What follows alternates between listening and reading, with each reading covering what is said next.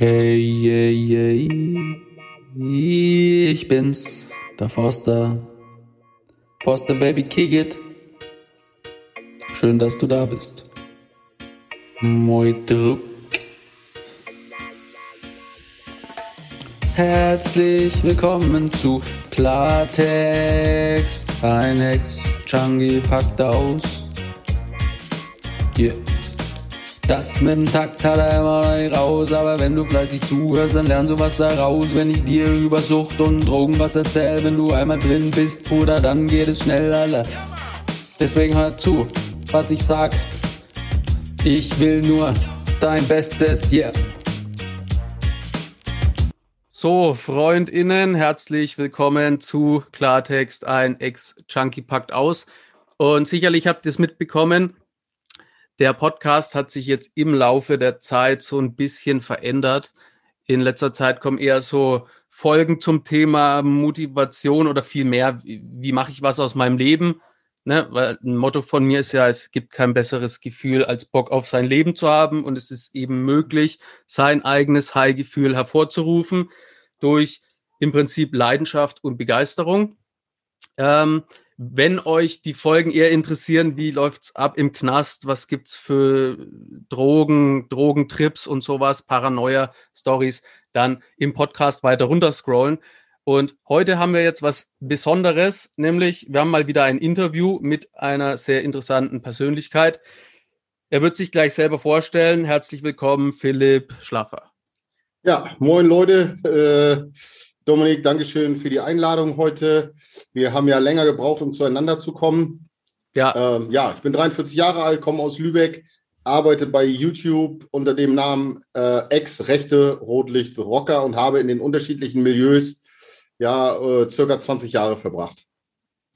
Ja, also ausschlaggebend für das Interview, also erstens interessiert es mich einfach selber und zweitens durfte ich ja jetzt schon in so ein paar Formaten mitwirken, Hyperbowl, SWR Nachtcafé. Und da habe ich äh, dich ja meistens auch immer gesehen, entweder vorher oder nachher und dachte mir, ähm, es wäre bestimmt sehr interessant mit dir zu sprechen, vor allem weil wir jetzt auch in einer, naja, ein bisschen verzwickten Situation gerade sind mit Corona und Demos und so weiter und so fort.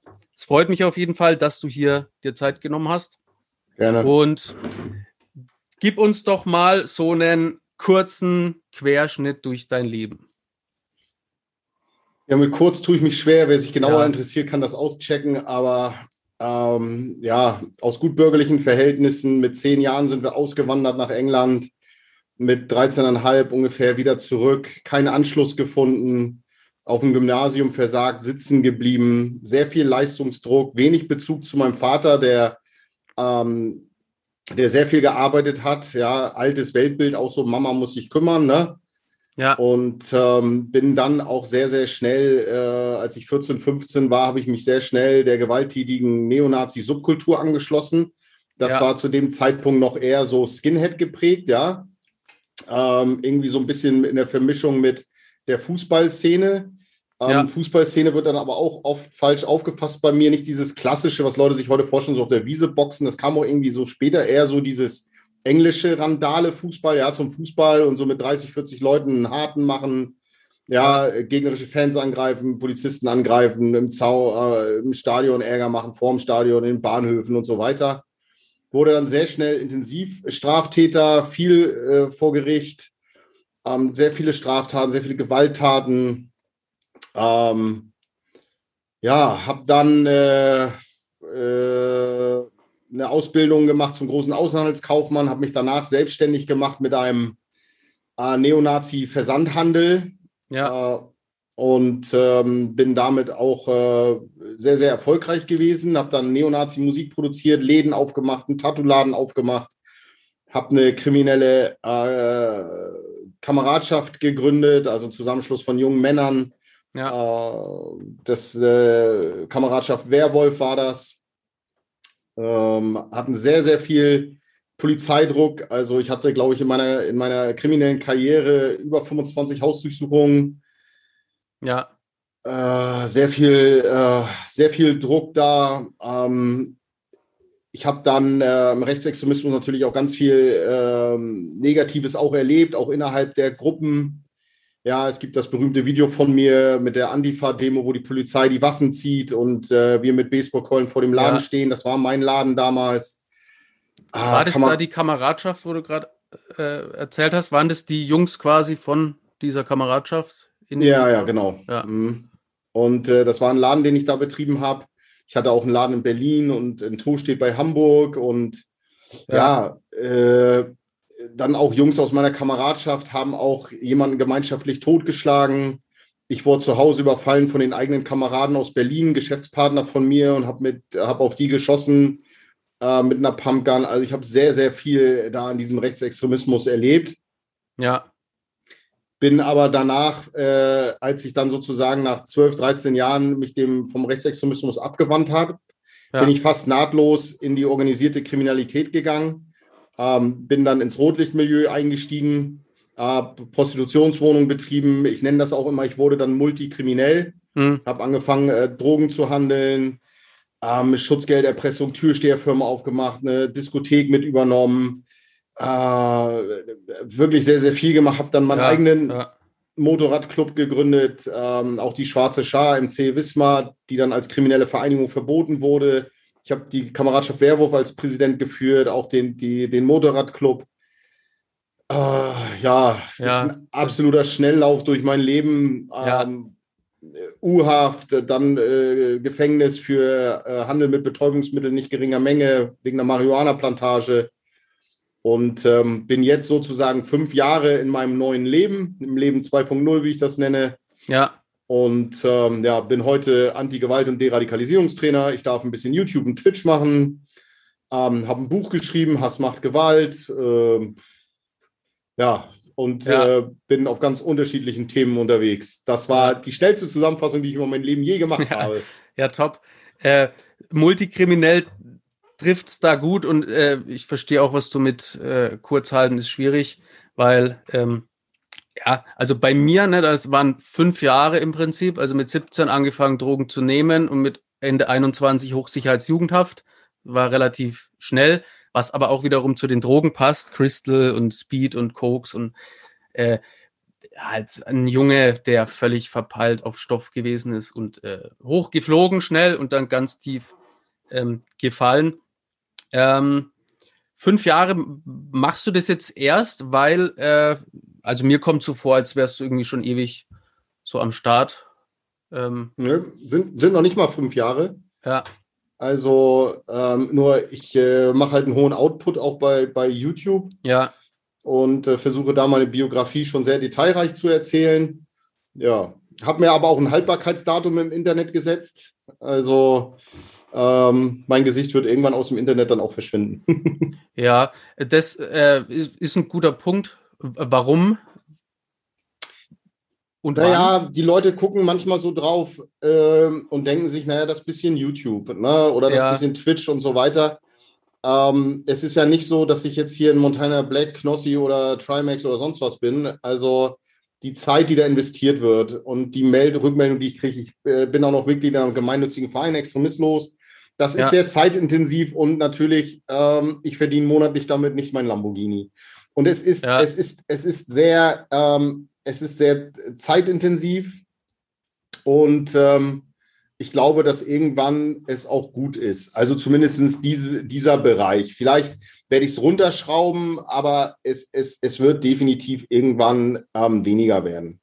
Ja, ist es, weil das ist nämlich bei mir der Fall, ähm, so dass du äh, erst so richtig abschließen kannst, wenn du quasi auch nicht mehr drüber sprichst und einfach weg. Nee, nee das ist bei mir nicht so.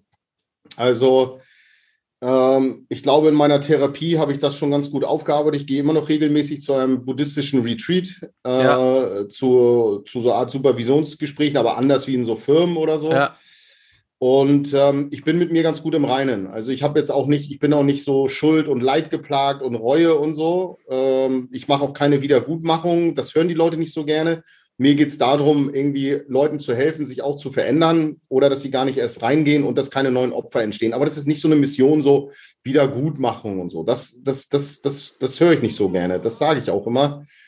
Ähm, und von daher, ähm, weißt du, wenn ich so die Videos aufnehme oder ich spreche, das mache ich hier so in meinem YouTube-Studio, hier so im Keller. Und äh, wenn ich dann so aus der Tür rausgehe und ähm, ich sehe meine Lebensgefährtin, meine zukünftige Frau und meinen Stiefsohn, meine beiden Hunde und ich gehe in die Küche, dann ist, dann ist mein neues Leben, dann kickt mein neues Leben rein. Weißt ja. du, also das ist, das ja, ist nur eine Momentaufnahme, das belastet mich nicht mehr. Ja, ja, okay. Äh, cool. Ähm, wie wichtig war dir denn Anerkennung zu der Zeit? Also nehmen wir mal das äh, bekannte Video, wo du da mit dem Baseballschläger äh, quasi rausstürmst. Wie wichtig war da Anerkennung? Naja, zu dem Zeitpunkt hätte ich gesagt, war mir gar nicht so wichtig, aber in der Nachbetrachtung würde ich sagen, war es mit einer der Hauptantriebsfedern. Ähm, ja. Wer möchte, wer möchte schon als Niemand wahrgenommen werden, ja? Also wer möchte schon die graue Maus sein? Und ja. das stand, das, das war ich mal eine Zeit. Ich war als Kind mal sehr einsam, wo wir ausgewandert sind, wo wir wieder zurückgewandert sind, war ich sehr einsam. Ja. Hatte wenig Anerkennung bekommen und ich glaube, das ist eine Sache, die in mich reinprogrammiert wurde okay, du brauchst Aufmerksamkeit, du brauchst Aufmerksamkeit. Und diese Anerkennung und, ähm, da, und diese Gruppe. Und äh, ich glaube, das war eine meiner Haupttriebfedern. Ja, äh, ging es dir da, wo du so reingeschlittert bist, ähm, ums Nazi-Sein, nenne ich es jetzt mal, oder war das eher so diese Zugehörigkeit? So, du hast naja, jetzt irgendwo einen Platz. Also ich habe schon, ich habe auch eine kurze Zeit so mal bei Punks rumgehangen, bevor dem Rechtsextremismus. Ja das war schon eine bewusste Entscheidung. Das war auch nicht so ein Reinschlittern. Ja, okay. Aber ja. ja. wenn heute so Rechte über mich sprechen, ja, die sind heute dann 27, 26 Jahre alt, ja, die, die sind vier, die sind dann irgendwie 94, 95 geboren.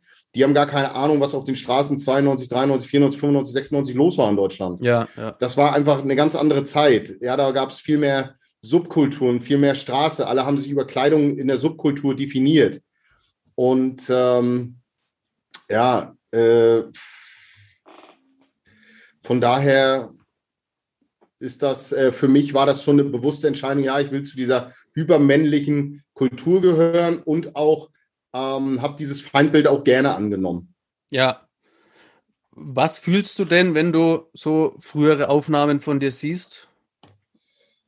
Ja, das kickt mich schon sehr hart zurück, das muss ich ganz ehrlich sagen. Also ich hatte eine Zeit lang auch im, im Anfang meines Wandels, ja, also wenn wir so fünf, sechs Jahre zurückgehen oder sieben Jahre, da konnte ich die alten Bilder von mir kaum ertragen. Ja. Äh, weil ich gedacht habe, meine Güte, was für ein Fake-Grinsen. Da habe ich immer so auf Fotos immer so. Ja, ja. Ja, und ich habe ja so ein riesen Bildarchiv und Videoarchiv aus meinem Leben von den vergangenen 30 Jahren irgendwie. Und ähm, wenn ich dann so Videos von mir gucke, wie ich früher auch gesprochen habe, so eine, so eine derbe, prollige, protzige Sprache, äh, boah, da gucke ich das manchmal und denke mir, oi, oi, oi, oi, was für eine üble, üble Person warst du, Philipp. Also das, das, das holt mich, das, das holt mich dann schon hart ab. Ja. Äh, hast du dann auch sowas wie Flashbacks? Also, keine Ahnung, du bist in deinem Leben 2.0 und bist dann auf einmal in der Welt von früher? Nein, das habe ich so gut wie nie. Also ja. ich werde auch manchmal gefragt, ob ich so Albträume habe und so, weil ich ja sehr, sehr viel, äh, ich habe schon sehr viel Schlimmes gemacht und auch sehr viel Schlimmes erlebt, auch gegenüber meiner Person. Ja. Ähm, das habe ich gar nicht. Also ich habe vielleicht mal alle drei Monate einen Albtraum. Mhm. Ähm, und ich glaube, das ist, das ist von der Quote sehr, sehr niedrig. Also ich glaube, da haben viele Menschen in der Bevölkerung öfter Albträume. Ja. Das habe ich so gar nicht. Aber das ist auch so, weil ich das therapeutisch ganz gut aufgearbeitet habe und mich immer wieder damit beschäftige. Also ja. ich, mich holt kaum was, mich holt kaum was so zurück. Und wenn, wenn ich durch irgendwas getriggert werde, dann denke ich eher so, äh, Mann, ich wünsche den Menschen so, die mich triggern, auch eine Veränderung. Weißt du, so wenn ich mir so andere Nazis heute angucke oder Rechtsextremisten oder was weiß ich, dann denke ja. ich mir so, Mann, Alter, ich wünsche dir echt eine Veränderung. Ich gucke die ja nicht abwertend an, sondern ich wünsche denen einfach eine Veränderung. Ja, ja, es ist, ich habe mal gehört, das ist ja immer so die, also die Lebensumstände sind ja immer so auf quasi die beste Antwort auf die Fragen, die man sich so stellt. Ähm, wie wichtig würdest du denn sagen, ist die Therapie, vor allem für das Leben, das du jetzt führst? Also ich, ich vertrete den Standpunkt, ich glaube, die Welt wäre ein besserer Ort, wenn jeder mal eine Therapie machen würde. Ja. Ist, ist, leider, ja, in Deut ist leider in Deutschland äh, es ändert sich, glaube ich, langsam, ja? ja? Aber vor wenigen Jahren war es ja noch da, hast einen Dachschaden und so weiter. Was wird dann gemacht? Liegst du auf der Couch und heulst und so weiter. Ja.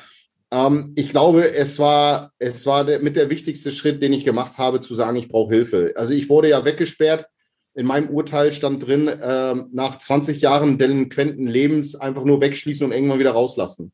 Ja. Ich hatte keine Behandlungsmaßnahmen angedacht. Und mh, hm, ich habe mir dann selber Hilfe gesucht, weil ich wusste, irgendwas läuft falsch. Und diese Therapie hat mir einfach ungemein gut getan, ähm, weil das waren das, ich hatte auch Glück mit einem ganz tollen Psychologen, der ähm, nicht wertend war, überhaupt nicht. Weißt du, so, ja, ja. der das auch mit verstehen wollte und mir die Fragen selber zum Aufarbeiten gegeben hat. Und ähm, das fand ich super, das zu verstehen, warum bist du wie geworden, warum hast du da wie gehandelt und wer bist du jetzt, wo möchtest du hin und wer möchtest du nicht mehr sein? Diese großen Fragen des Lebens, ja. Ja, ja. Ähm, und ähm, ich bin dem sehr dankbar und ich kann es jedem empfehlen, ähm, einfach mal so eine Therapie zu machen. Das ist mir egal. Das muss nicht immer beim Psychologen oder, oder so sein, sondern da gibt es auch ganz viele coole Menschen da draußen, die auch die Fähigkeit haben, irgendwie, also ich meine jetzt nicht jeden x-beliebigen Coach, ja. Also ja da bin ja, ich echt ja. kein Freund von. Nicht jeder, der irgendwie mal so ein Online-Seminar gemacht hat, ist hier ein guter Coach und so. Ja. Ähm, sondern es gibt Menschen, die, die, die einem, ähm, die einen schnell lesen können und auch ähm, ähm, hochziehen können. Ja, ja, also nicht hochziehen in dem Sinne verarschen, sondern ihnen Energie geben und ein Verständnis und ihnen Dinge mit auf den Weg geben können. Und ähm, da muss man sich nur, da muss man nur ein bisschen suchen. Und es ist überhaupt kein Problem, wenn man an jemand gerät und man connectet mit dem nicht, dann sagt man, nein, dann danke, ich suche mir jemand anderes. Also nicht auf Biegen und Brechen durchziehen, aber immer mal wieder versuchen, jemand zu finden, an dem man auch wachsen kann. Ja, ja, ich hatte gehofft, dass du sowas in die Richtung sagst, weil äh, ich schließe mich dem vollkommen an. Therapie machen ist eine unfassbar wichtige Sache und ich vergleiche das immer wie so eine Art Selbststudium, also wie so ein Masterstudiengang nur mit seiner eigenen Geschichte, mit sich selber, weil was gibt's Wichtigeres als sich selber verstehen, lernen, ähm, weil ich auch ganz stark davon überzeugt bin, dass das, was du ähm, gibst, auch wieder zurückkommt. Ähm, und wenn du quasi mit dir im Reinen bist, und das ist eine lebenslange Aufgabe, denk nicht, dass man da irgendwie zwei Jahre Therapie macht und dann hat man das. Ähm, so, weil ich mache jetzt auch ähm, gerade auch wieder eine Therapie. Jetzt ist achte Jahr Therapie und in der Therapie habe ich zwei heftige Trigger für mich rausgefunden, ähm, an denen ich über 25 Jahre zu kämpfen hatte. Also bei mir gab es diese Flashbacks und ähm, zwei dieser Trigger, die ich jetzt herausgefunden habe, ähm, haben diese Flashbacks verursacht. Also so, Therapie machen ist sehr wichtig und ich finde es auch, ist auch immer so ein, ne, wenn, wenn jetzt jemand sich den Arm bricht und dann ist der im Gips, dann ist für jeden klar, naja, der ist jetzt verletzt. Ja, Aber wenn klar. du irgendwas mit der Psyche hast, ähm, dann sind alle immer so, äh, der Psyche. Der ist halt nicht sichtbar, ne? Ja, ja. Und es kommt halt schnell die Kommentare, ja, der ist zu faul zum Arbeiten, äh, der bleibt nur zu Hause oder sonst was, sondern da brauchen wir ein bisschen mehr Awareness, dass, dass, äh, dass, dass, dass da halt äh, auch, dass es auch eine Krankheit ist, ne? Also auch Depression, ja, ja. Burnout ist eine Krankheit, ne? Ja, und, und äh, Depressionen und sowas. Und natürlich gibt es viel Spinner, die sich versuchen, hier irgendwie krank zu schreiben und sowas. Aber wenn du irgendwie Burnout hast, Depressionen, Panikattacken, das ist, äh, ist ganz schwer für solche Menschen, da wieder zurechtzukommen. Also jeder, der hier irgendwie jetzt das hört und sich schon öfter gedacht hat, Therapie soll ich oder nicht, auf jeden Fall. Es ist natürlich anstrengend und hart. Ähm, und ich habe mir so oft gedacht, komm, leck mich am Arsch, gehe ich einfach wieder. Alles Idioten. Ähm, aber da kommst du ja nicht weiter. Also Schuld auf andere schieben, das geht immer einfach, aber vor seiner eigenen Haustür kehren ist zwar so ein äh, abgelutschter Spruch, aber es ist halt einfach so. Ähm, ab wann wolltest du denn nicht mehr so sein? Gab es da einen konkreten Auslöser und was hast du dann getan? Ja, der konkrete äh, Auslöser war ja eher, eher so, dass ich wo ich dann, äh, das, die Leute denken ja, ich habe mein Leben im Gefängnis verändert. Also, ja. aber das war eigentlich ein halbes Jahr davor. Äh, da bin ich ja. raus und äh, ich habe natürlich, nachdem ich dann sozusagen aus dem Rockerclub raus bin, der verboten wurde und so weiter, ähm, bin ich natürlich auch sehr tief gefallen, ja, weil ich dann, ich wollte da nicht mehr ein Teil da sein, dieser kriminellen Strukturen und so weiter. Und ja. Ähm, ich habe halt im Gefängnis das erste Mal gemerkt, dass ich Lebenslust verloren hatte. Und das zu erkennen, ist halt, ich bin eigentlich, ich bin eine sehr lebenslustige Person. Also ja. wer mich hier, wer mich privat kennenlernt oder mein Instagram verfolgt, der weiß schon, ich liebe das Leben und ich liebe Rock'n'Roll und äh, ich liebe Fleisch, äh, Gin Tonic, ich rauche, ich sitze gerne mit Freunden und alles. Ähm, aber dann saß ich im Gefängnis, habe Lebenslust verloren. Da wusste ich irgendwie, ähm, da komme ich vielleicht selber nicht raus. Also ich habe im Gefängnis ja. auch meinen Spiegel äh, mit einem Handtuch verhängt, weil ich mich selber im Spiegel nicht mehr trage. Da wusste ich, irgendwas, irgendwas haut hier nicht mehr hin. Ja, aber das mit dem Spiegel abhängen, äh, das hatte ich, war bei mir auch so ein ganz präsenter Teil, weil in der Schule ne, war ich ja der, der, der Spast, also so haben mich meine Klassenkameraden und Kameradinnen genannt, ähm, habe da auf die Fresse bekommen dann habe ich Crystal genommen und da hat es ja quasi mein Selbstbewusstsein extrem hoch gepusht. Also erst habe ich Spiegel gehasst, dann habe ich mich nur noch vom Spiegel betrachtet, wie geil ich jetzt bin auf Meth.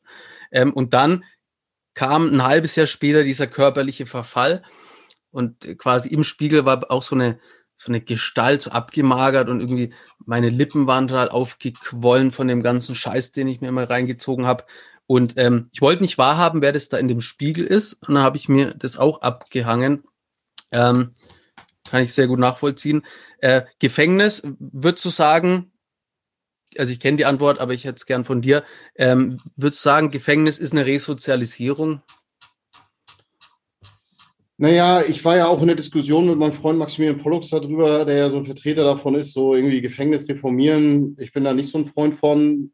Ähm, ich habe im Gefängnis Leute kennengelernt, die ich nicht auf die Gesellschaft loslassen würde. Ja. Und Strafe muss sein. Ähm, ich glaube, es liegt so ein bisschen an einem selber. Also wenn man jetzt inhaftiert wird und man meint, äh, das Gefängnis resozialisiert jetzt einen, dann bist du ein Idiot. Also, und man muss ja auch dazu sagen, dass da viele Idioten sitzen. Ja. Sondern der Impuls muss schon aus einem selber rauskommen, sich verändern zu wollen. Und wenn man das möchte, dann gibt es Mittel und Wege, auch in diesem System dann Hilfe zu bekommen. Ähm, dieses Bashen immer nur auf dem Justizsystem, das geht mir so ein bisschen auf den Keks. Die Leute erwarten dann immer, dass irgendwas mit denen gemacht wird. Aber erstmal kann man auch ein bisschen was für sich selber tun. Also auch da kann man ein bisschen Initiative zeigen und sagen, okay, ich beschäftige mich mit gewisser Lektüre, mit Podcasts oder sonst was. Ja, also ja. und dann kann man immer noch gucken, dass die Hilfe nicht immer sofort kommt. Ja, die Leute glauben ja so, ja, ich habe jetzt ein Problem, ich brauche jetzt Hilfe. Wieso hilft mir keiner jetzt? Ah, ist scheiße, Scheißland. Ja, ja, ja. Äh, so funktioniert es ja nicht. Und äh, deswegen glaube ich schon, ja, man kann sich resozialisieren im Gefängnis.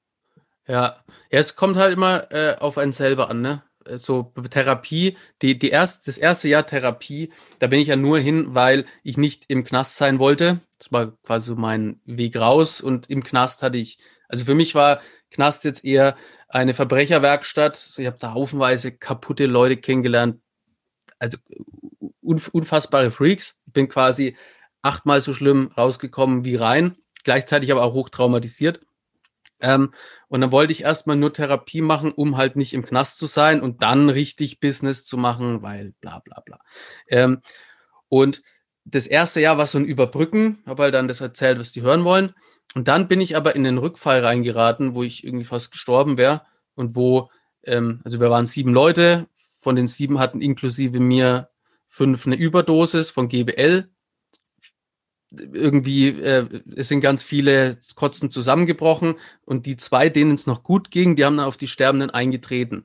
So, und da habe ich es erstmal wirklich selber verstanden, dass wenn du Drogen nimmst, dann kannst du auch irgendwie draufgehen. So, und das war so das erste Mal, dass ich beschlossen habe, ich will hier irgendwie wirklich was verändern.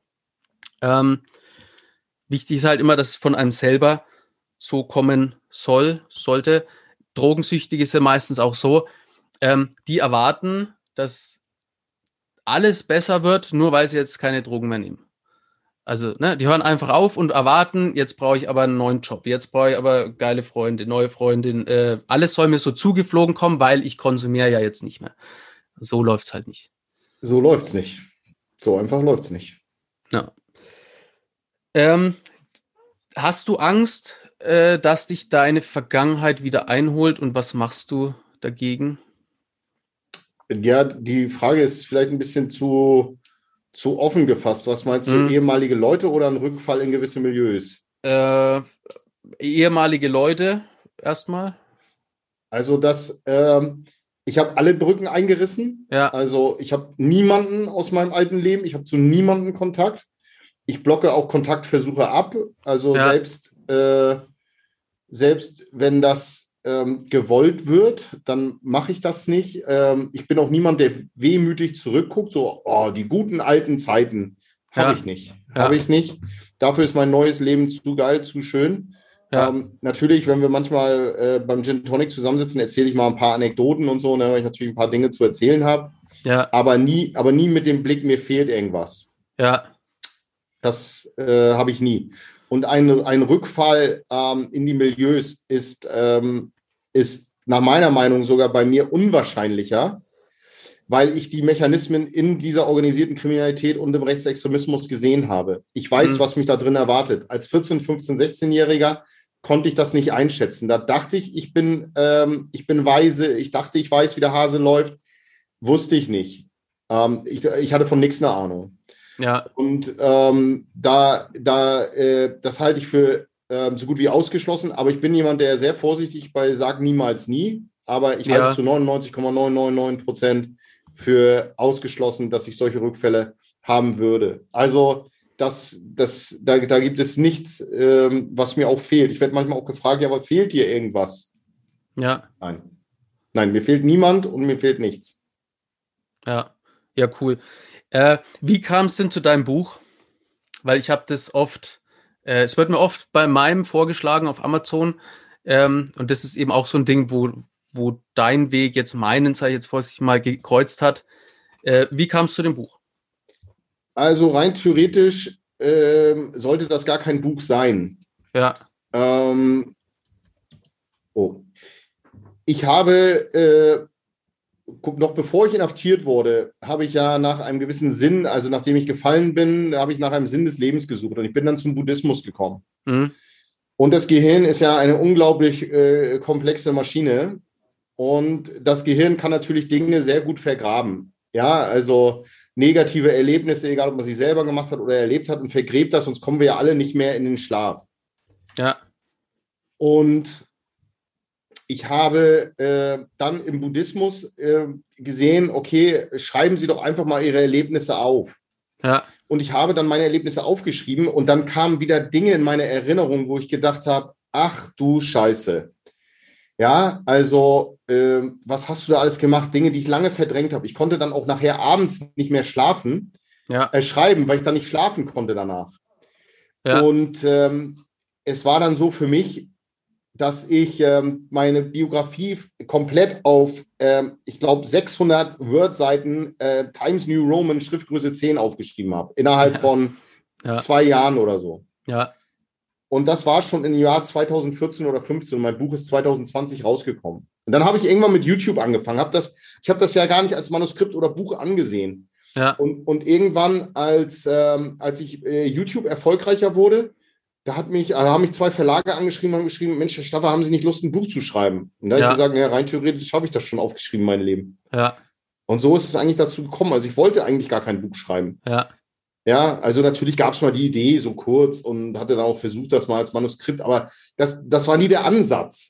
So, ja, also ich bin ja, auch nicht ja, dann, sondern ich wollte eigentlich äh, im ersten Schritt das für mich aufschreiben. Dann ist es erst in 2019 ähm, Verlag äh, gefunden, Drömer Knauer, und die haben dann am 1. April 2020 das Buch auch rausgebracht. Ja, die haben mir immer eine Absage gegeben. Ähm, ja, also ja, Buch also, ist schwierig. Buch ist sehr schwer. Die Leute glauben auch, dass man mit Büchern großes Geld verdient. Also ja. ich sage mal so, die Zeit, die ich ins Buch traurig. reingesteckt habe, wenn ich Pizza ja. ausgefahren hätte, hätte ich mehr Geld mit verdient. Die ja. Leute denken dann immer, ja, ein Buch, da gab es 100, 200.000 Euro. Alter, ich würde sofort mein Buchrecht verkaufen, wenn mir jemand sagt, er gibt mir dafür jetzt sofort 20 Mille, kann er meine Buchrechte haben. Ja, ja, ja also das ist, das ist kein Geschäft. Ja, also, ja. Es, was natürlich äh, cool war, war schon so, ich habe Lesungen gehabt, ich war auf der Spiegel-Bestsellerliste. Na klar, fühlte ich mich da Bauchgepinselt und so, ne? Ja. Aber das ist kein Geschäft, sondern ich, hab, ich war sehr stolz, wo ich es mal in der Hand hatte. Ja, ja, zu mir hat äh, am Anfang, weil ich dachte irgendwie auch, dein Buch gibt schon wesentlich länger, Meins kam irgendwie 2015 raus und ich bilde mir mal ein, dass deins im Zuge von meinem damals auch schon vorgeschlagen worden ist. Egal, ich will damit sagen, äh, nee, irgendwie bist nicht. du für mich sehr präsent, aber es gab es erst fünf Jahre später, okay. Genau. Naja, cool. ähm, würdest du sagen, dass das Schreiben dann auch sowas wie eine Aufarbeitung klingt irgendwie mal schräg? Doch, ist so. Aber ist, so. ist schon Kann man so, so ne? nennen. Würde ich auch so nennen ähm, das selber mal für sich hinzuschreiben, wie man was empfindet. Natürlich muss man immer dazu sagen, und das sage ich auch bei meinen YouTube-Stories und auch im Buch, das ist meine Wahrnehmung. Ne? Ja, also da kommen ja. ja. auch Leute drin vor Und wenn du die fragen würdest, würden die sagen, oh, Philipp, da habe ich so ein bisschen andere Erinnerungen oder ich habe das anders wahrgenommen. Ja. Also ich habe bis jetzt nicht eine Unterlassung bekommen, weder bei YouTube noch, bei, noch im Buch. Wir waren auf alles vorbereitet. Ich versuche das so real wie möglich zu erzählen. Ähm, und ähm, das aufzuschreiben, das über sich selber mal zu lesen und sich hinzusetzen und zu sagen, das und das habe ich getan, das habe ich Menschen angetan, das habe ich meiner Familie angetan, das selber mal einfach zu Papier zu bringen, das kann auch ein schmerzhafter Prozess sein, aber er ist halt auch reinigend. Ja, ja einfach, dass ja. man sich selber damit mal auseinandergesetzt hat. Ja, ich fand immer extrem cool, dass da, also es gab quasi nur mich und meine Gedanken und es kam jetzt keiner, der gesagt hat, wie in der Schule, ja, das, das ist falsch, das, das, das geht nicht, das ist falsch. Nein, ist es nicht, weil so habe ich das empfunden. Das fand ich immer extrem cool. Ähm, und zum Thema Buch und, und, und, und Finanzen äh, wollte ich noch sagen, wo ich das Buch dann rausgebracht habe, kam irgendwie mal einer zu mir her und hat gesagt, naja, Schreiben ist ja brotlose Kunst und wusste nicht, was er meint. Mittlerweile weiß ich es. So. Ja, ähm, also ja. die Leute haben da falsche Vorstellungen von. Das muss ja. man einfach sagen. Ja. Äh, es ist trotzdem ein schönes Gefühl, ein Buch zu haben. Ja, ja, es ist, ist, ist cool. Ähm, Therapie, weil ich habe hier, du bist einer der ersten, wo ich mir wirklich hier Fragen, ne, kann ich mal, ich habe echt Fragen aufgeschrieben und mir vorher Gedanken gemacht, was könnte ich jetzt hier fragen. Weil manchmal mache ich es einfach hier beim, beim Casten, ne, habe ich mir vorher ähm, so Fragen überlegt und als er dann aber da war, alles vergessen. Ja. Ir irgendwas erzählt. Und bei dir habe ich jetzt hier echt hier was aufgeschrieben. Ähm, nee, cool. Jetzt hätte ich die Frage, was ist dir wichtig? Das ist jetzt eine allgemeine Frage, aber. Jetzt in meinem neuen Leben. Ja. Ähm, ich bin, ich bin jetzt nicht so der super Moralwächter, ja. Also mhm. die Leute denken ja manchmal, wenn du so aus dem Rechtsextremismus rausgehst, dann bist du danach so ein Linker oder so. Ja, ja. ich bin, ich fühle mich heute sehr liberal, dem Grundgesetz nach. Ich bezeichne mich als Demokrat noch als Antifaschist, aber nicht in der Antifa, ja. Ähm, ja. Was ist mir wichtig heute? Ganz vorne natürlich meine Familie. Ähm, und was ist mir, was ist mir wichtig? Eigentlich, eigentlich ist mir nur meine Familie wichtig und mein Freundeskreis. Also viel mehr, diese Mission ist mir wichtig, so irgendwie die Demokratie, so mein, Be mein Beitrag zu leisten, ähm, die Demokratie zu schützen. Das ist schützenswert aus meiner Sicht, aber ansonsten kann ich das sehr leicht reduzieren auf meine Familie und meinen engen Freundeskreis. Das ist das, was mir wichtig ist. Ja. Also ähm, da bin ich auch nicht so philosophisch, sondern wenn es denen schlecht geht, geht es mir mit schlecht. Wenn es denen gut geht, geht es mir mit gut. So einfach ist das. Ja, das ist so, so eins. Ne?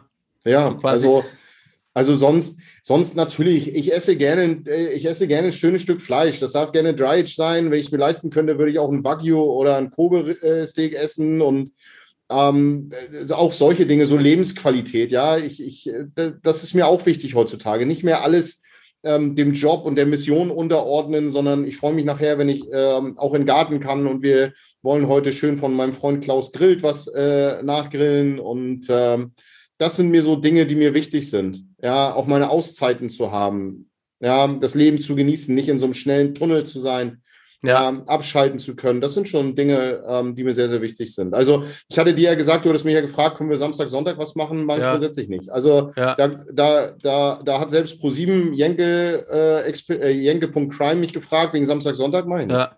Ja. Ähm, das, das, cool. das, das habe ich früher auch so gemacht und das ist heute Familienzeit und Freundezeit.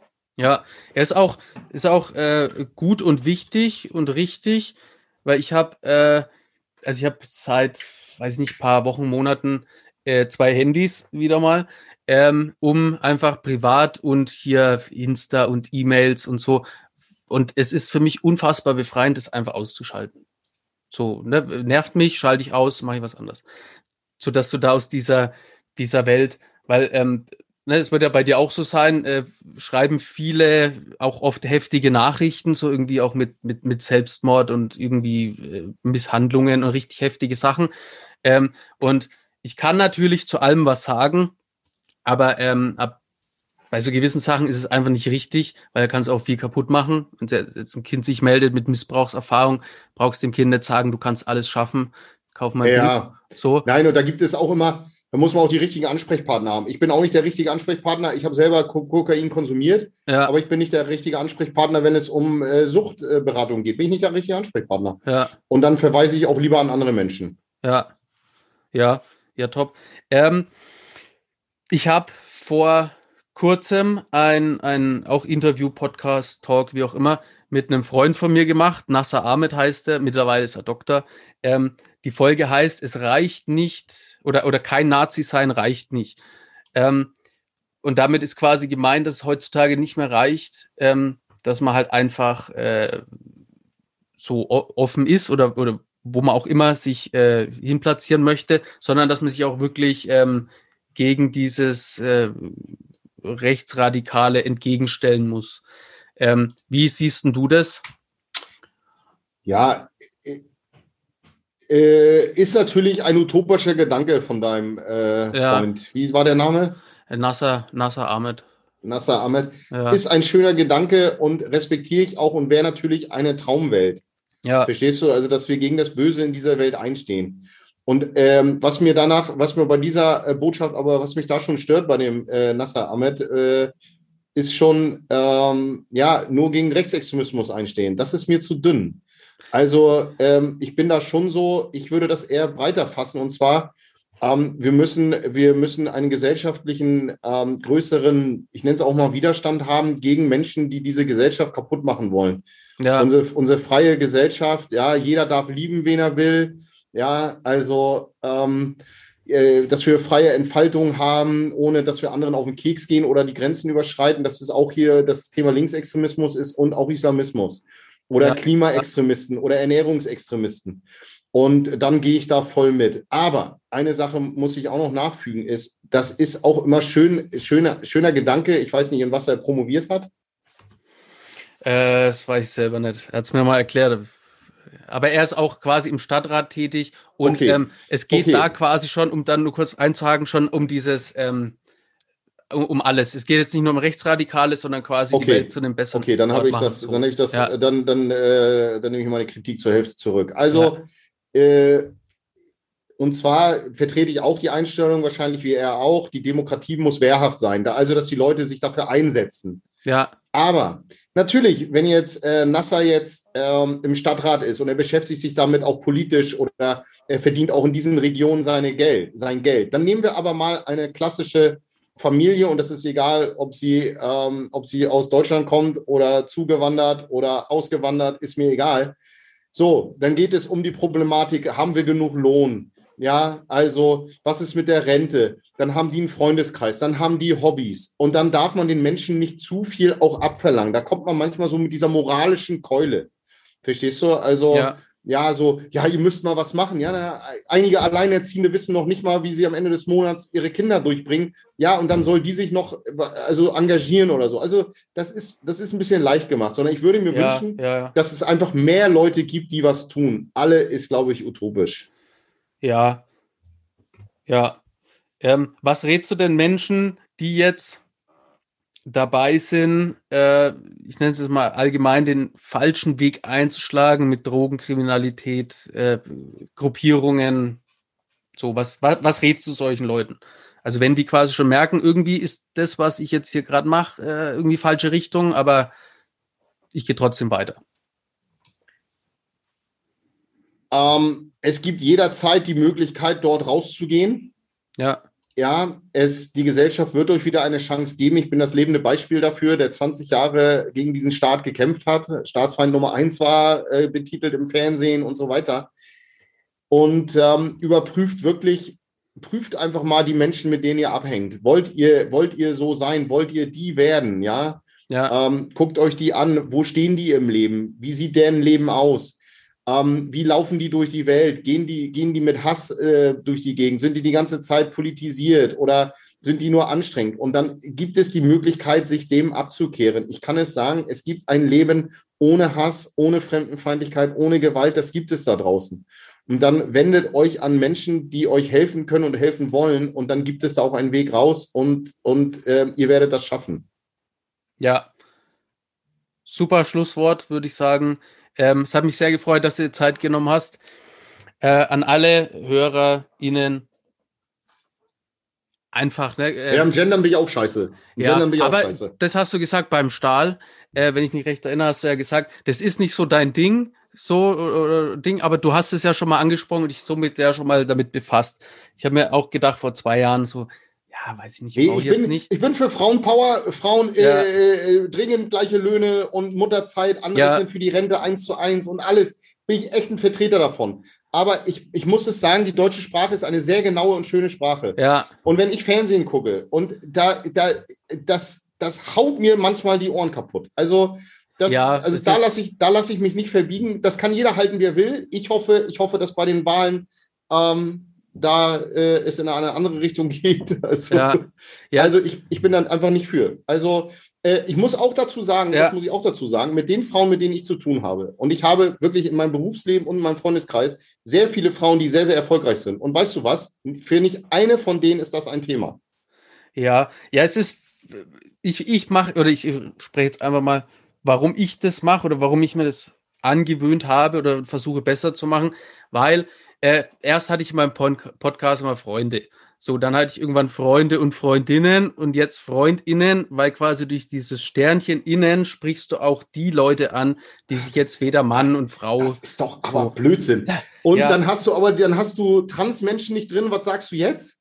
Ja, doch, also, durch, de, durch das Sternchen hast du Ja, quasi, das Sternchen, das Sternchen höre ich aber nicht. Ja, äh, ja, ja, schon, ja, aber jetzt so. Sagst ne, noch, jetzt sagst du nur noch Freundinnen. Also könnte man so nochmal eine Diskussion drüber machen. Ja, ja, da kann man sicherlich auch. Äh, ich bin da ja auch nicht per se hinter, aber ich glaube, ich glaube, wir haben ganz andere Baustellen bei Frauen, dass die, ja. Dass die gleiche ja. Löhne haben, dass die in Führungsetagen kommen. Ich glaube, das ist ein viel wichtigeres Thema als, als dieses.